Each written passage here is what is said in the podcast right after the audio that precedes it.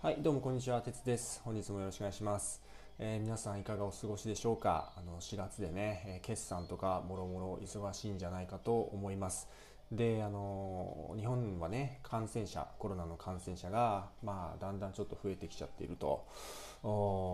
でね、で、オリンピックどうすんだみたいなね、えー話があったりとかして。で、まあ、ここ最近のね、日本のコロナに対する動きとか見てると、まあ、いまいちですよね。やっぱり遅い。すべてがね、ワクチンの接種にしても遅い。イギリスはね、もう3200万人だか打ってですね、結構なペースで、えー打ってたりとかして、まあ、必ずしもね、イギリスが正解とは思わないですけど、日本のね、ちょっと対応についてはちょっとどうなのかなと思ったりとかすると。で、まあ、このコロナ禍によってか、まあその前からかもしれないですけど、やっぱりね、いろんなものがなんかこう、社会が変わってきてるのかなという感じがいたしますよね。それはまあ、いい形で言うと、あの働き方改革だって言ってね、えーまあ、勤務の時間が短くなったりとか、あるいは副業がね、解禁されたりとか、えーね、そういう流れもある。一方で、まあ悪い流れで言うとね、正規社員と非正規社員とかあったりとか、あるいはね、終身雇用制度がなくなるとかね、まあそういうようなものがありまして、これね、もうこの先5年、10年で結構日本っていうのは大きくね、いろんなものがやっぱりすごく変わっていくんだと思うんですよね。その人々の働き方しかり、で、キャリアの考え方しかり、今までみたいに総合職で入って、それでね、会社の中でぐるぐる回されて、で、なんとなく、終身雇用が保たれてみたいな感じでは、おそらくほとんどの場合なくなっていくんじゃないかなと思うんですよね。大きなね、東芝とかそういう会社も外資に買収されたりとかね、そういう噂とかそういう話が出ますで、そうなってくると思うので、これからのね、まあ我々というかビジネスパーソンというかは、ちょっとそのね、えー会社に頼ったような生き方というのは、ちょっと考えないといけないと思うんですよね。で、その一方で、えーロボット、まあ、専門的に言うと RPA とかって言いますけどね、ロボットが、あの、いろいろ処理をしてくれるというような時代になってきたと。そうするとね、人間の手は空いてくるんだけど、で、そういったね、ロボットとかが進んでくると、まあ、それによってね、仕事がなくなる人っていうのも出てくると。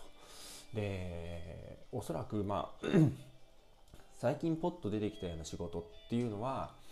機械にとって変わられることがね、結構あるんじゃないかなと思うんですよね。なんかグラフィックデザイナーとかね、こういうもの、昔はね、えーそれがこう必要なスキルだってなってきて、今、いろんなソフトウェアできてすごく簡単になってきたりとかして、もしかしたらプログラムもそうなってくるかもしれない。で、じゃあね、会計の方はどうなのかっていうと、もちろんその流れはものすごく来てるわけですよね。で、RPA というものを使って、どんどんどんどん入力みたいなのは正確に早くもう一瞬でできるようになっていくわけですよね。でもその一方でやっぱりこのね会計の仕事とか会計士の仕事ってここ最近ポッと出てきたものじゃなくてもう昔からもうはるか昔からあるわけですよね。そのお金を数えてそれをこう管理するっていう仕事自体ははるか昔からあるしでそのの意思決定って結局人間がしていくわけじゃないですか。何々を買う、何々を買わない、で、何々に投資する、どこどこに投資をするかどうか、やめるっていう判断って結局日本に人間がしますよね。で、それをする上で、やっぱりその会社、大きな会社であればあるほど、経理、経理財務の人間は、この投資、ね、この固定資産を買うこと買うことに対してどう考えているのかっていうのを、まあ、必ず確認してきますよね。これどう思いますかと。これはやるべきですかやらないべきですかね、経理財務の観点から、これを資産を売るとどれぐらいの、えっと、利益が出ますかとかね、えーそういうようなことって必ず聞かれてきます。その意思決定ですよね。意思決定すること自体は、まあ当分の間は人間がやるでしょうね。まあもちろん今の時代、なんかその、ね、そのアマゾンとかでレコメンドとかがポンと出てきたりして、そのレコメンド自体はね、意思決定はロボットやってるから、まあね、ロボットができる部分もあるんですけど、ただね、大きなお買い物とかね、えー大きなものを売るとかね、そういう経営に重要な意思決定っていうのはおそらく、まあ当分の間、人間がやっていくんでしょうね。で、その上で必要な能力っていうのは、あの、おそらく今後も求められる能力なんだと思うんですよね。で、それをまあ、そのとある特定の会社で、えー使えるような売る買うっていう知識ではなくて、まあ、幅広くえっと、いろんな会社で使えるあるいはもう世界的に使えるような、えー、そういう知識っていうものがあるとやっぱりこれからの時代の働き方においては強いんじゃないかなというふうに思うわけですね。でその ACCA のね話をすると ACCA の試験というのはこういうね意思決定をするというか何かを分析させるということをもう嫌というほどやらされる試験なんですよね。その繰り返し繰り返しやらされます。例えばなんかレシオアナリシス、プロフィタビリティとかリクイディティとかギアリングとかこういうレシオを分析するっていうのはいろんな科目で出てきますね。あのもうもうこれやったよねこれもこの科目ではやったよねっていうようなのが何回も何回も出てくるんですよね。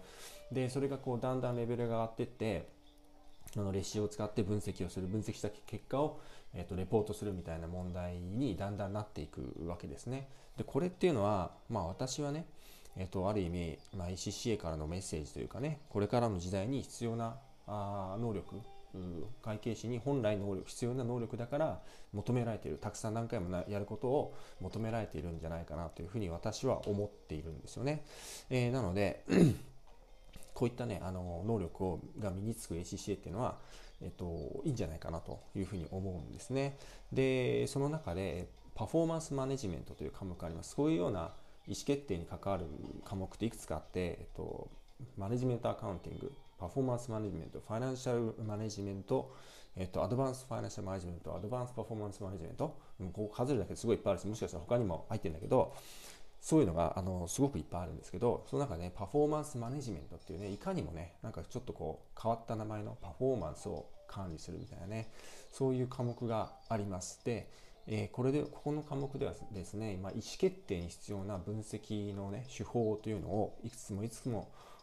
勉強します。ですごくいっぱいあるんですけど、ちょっとね、このメールの方にはいっぱい書いてますけど、え、ー、と、 Target Costing、 Activity Based Costing、 Life Cycle Costing、 Environment Cost Accounting、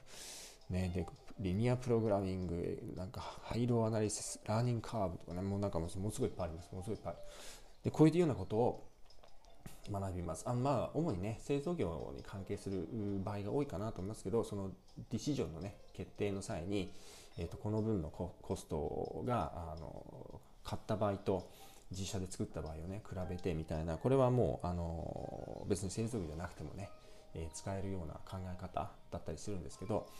まあ、こういうようなことがですね、たくさん学ぶ科目というのがあるわけですね。なんで、えっと、こういうのをですね、勉強するというのは非常にですね、えー、我々のね、意思決定能力、あるいは意思決定にのために必要な分析能力、ね、それが将来ね、あの私も含めて皆さんが、えー、なんかこう投資に対する意思決定にね対してアドバイスをしてほしいとかね会計に関わる人あるいは会計士とかであればね、えそういう局面があのマネージャーとかになってくると必ず出てくると思うのでそういう時にですね 基礎的な理論を知ってる基礎的な判断の仕方を知ってる。でそういうのが背景にある中で説明ができたりとかするとちょっとまあ説得力かましたりねするんじゃないかなと思うんですよね。でこのパフォーマンスマネジメントっていう科目はえっと非常にね ACCA らしい科目なんですけど、まあ、この科目ではその会社のね財務諸表みたいなのが見せられてレシオを分析して分析した結果をこう書くとこの会社はこれがいいこれが悪い、えっと、去年去年に比べて今年こうしたこうした結果これが良くなったけど実はこのカスタマーサティスファクションが悪くなっているよねとかっていうようなことを、えっと、回答に書いていくような問題です。である意味ではこれは答えはないわけですよね。そのそれはその人の判断ですからこの会社がいいと思うか悪いと思うかはその人の判断なので答えはない。ないと言ってもまあ、明らかに会社が良くなったか悪くなったかっていうのはあるのでそれをですね、まあ、自分なりの視野でですね見てそれで説得力があれば点数もらえるわけですよ。だからある意味せっ警戒があってないような世界で自分のね、えー、自分がどれだけ考えられるか、えー、ね、で実際にね実務の場面で意見求められた時に意見求められた時に正解なんかないわけですから投資が成功するかしないかなんて結局誰にもわからないわけでその中でね考えて、えっと、こうじゃないかって思うっていうのをね述べるっていうのの、まあ、練習みたいな感じで、えっと、こういうね、えー、勉強があるんだと思うんですよね。えっと、なので、まあ、こういうね、えー、まあ、こういう時代ですし、そういう能力を磨いていける資格、試験という意味で、えー、CCA ね、えー、いいと思いますし、ぜひですね、あのこのパフォーマンスマネジメントがね、まあ、試験に挑めば必ずまあやらなきゃいけない科目になってきますけど、あのぜひね、えー、やっていただくと結構面白いんじゃないかなというふうに思いますね。えー、というわけでですね、えー、本日は以上です、え頑張ってください。ありがとうございました。